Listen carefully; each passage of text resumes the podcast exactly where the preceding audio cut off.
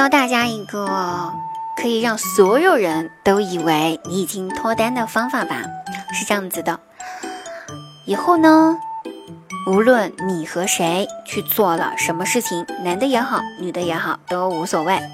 你呢就把那个人说成是某人就可以啦。比如某人吃东西吃着吃着就睡着了，那这个人可能是你的好哥们儿。又比如某人笑起来的模样真的太好看啦，那这个人呢可能是你粉的一个偶像，一个明星。又比如某人今天晚上。你在熬夜打游戏，我就生气了啊！那这个人呢，可能是你同寝室的室友，熬夜打游戏影响你休息啦。那综上所述，你看，如果不说后半段的话，是不是大家都会误解你有对象了呢？赶紧 get 到这个技能吧，去你的朋友圈试一试，一定会非常有用的哟！脱单大法学起来吧！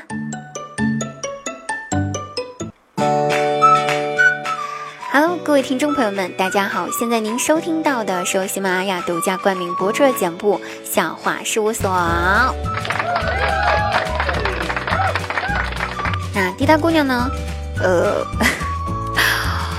在此先诚恳道歉，我们这一周没有准时在星期五出现，但是在凌晨的时候赶紧回来了。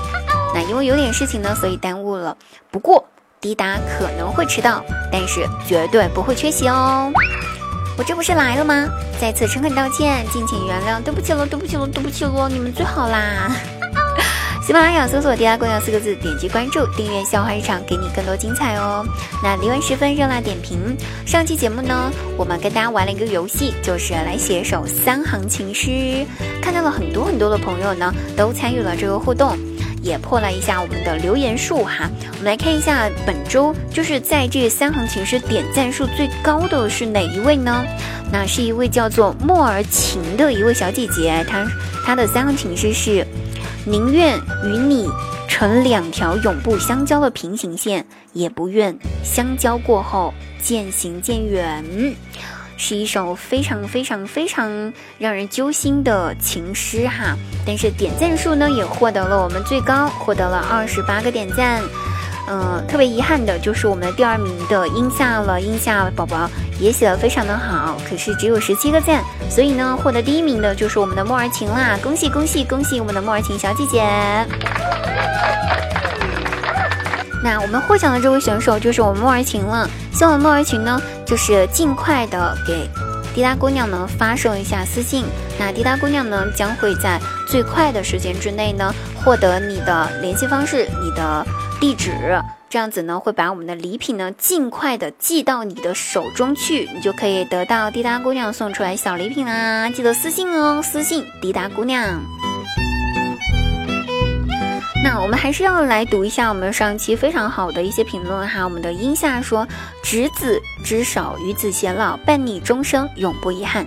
只因有你，生活无憾。”这是一首情诗啊，全是写给自己爱的人呢。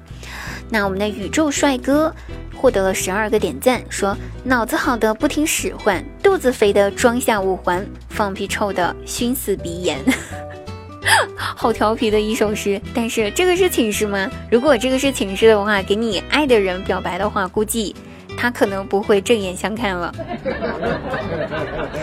我们的一位叫做妮妮的说：“我想，嗯，我想你就把你搬进我的心里，永不忘记。”确实是，这个也是非常非常非常非常的值得人去反思一下的哈。这首情诗。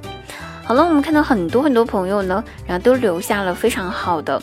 就是特别遗憾，要是西西，要是我们的滴答姑娘可以给大家把所有的这些留言呢都能够读完就好了，但是时间有限哈，不能够把所有的三行情诗都读完，觉得非常的遗憾。不过呢，滴答姑娘把你们每一个人的留言呢都刷了一遍，都看了，觉得非常非常的好，你们都很有才哦，希望继续加油。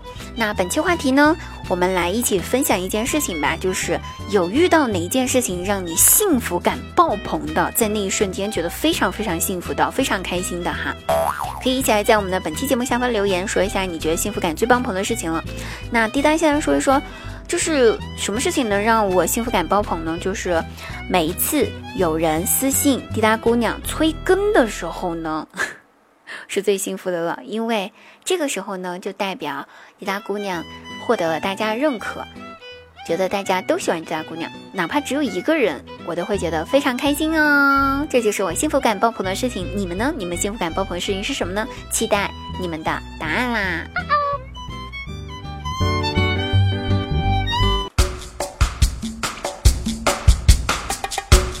那我姐姐姐夫呢？就是姐夫最近要出差去外地了。出差的那一天呢，他收拾好了行李。和我姐两个人依依不舍，你侬我侬的，千道万别，最后才提着行李出门了。姐夫走后，我姐立马就打开手机，在朋友圈发了一条动态，说：“哎，老公出差去了。”五分钟之后，我姐夫提着行李回来了，气冲冲的打开门，劈头盖脸拿着姐姐刚才发的朋友圈质问的说道：“说。”你发朋友圈是想告诉谁我不在家？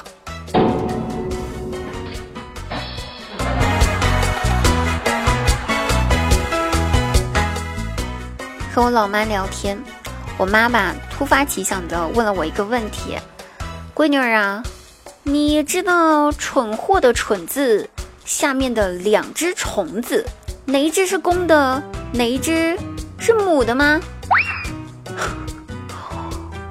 我当时就懵逼了，绞尽脑汁之后，我还是答不上来，只能摇头说不知道了。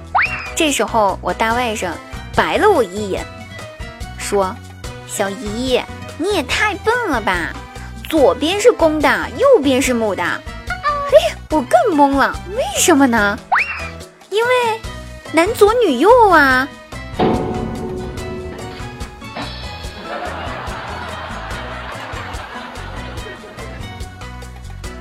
张大鸟的儿子呢，学习成绩一直很稳定，每一次都是班上的第一名。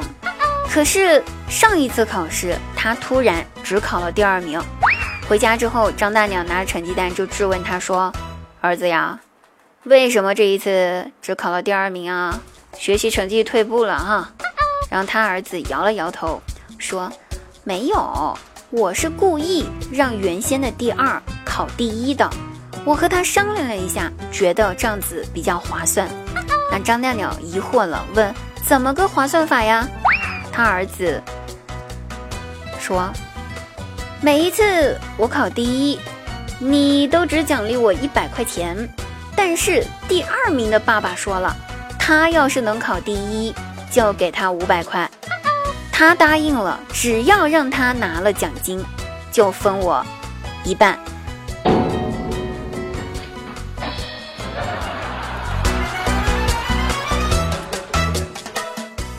话说，我爸前两天在汽车城买了一个车内的装饰品，花了一百二十块。昨天呢，逛夜市，路过一个地摊儿，看到了一个和他买的那个车内装饰一模一样的东西，连质量都差不多，手感摸起来都是一样色儿的。于是呢，他就忍不住问了一下价格。老板说：“哎，大哥，这东西二十块钱一个。”我爸一听，顿时心塞。放下东西，扭头准备就走。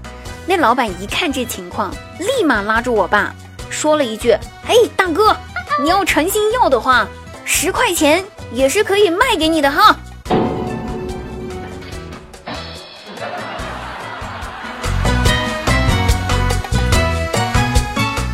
好了，各位朋友，本期节目结束啦，我们下期节目再会哦。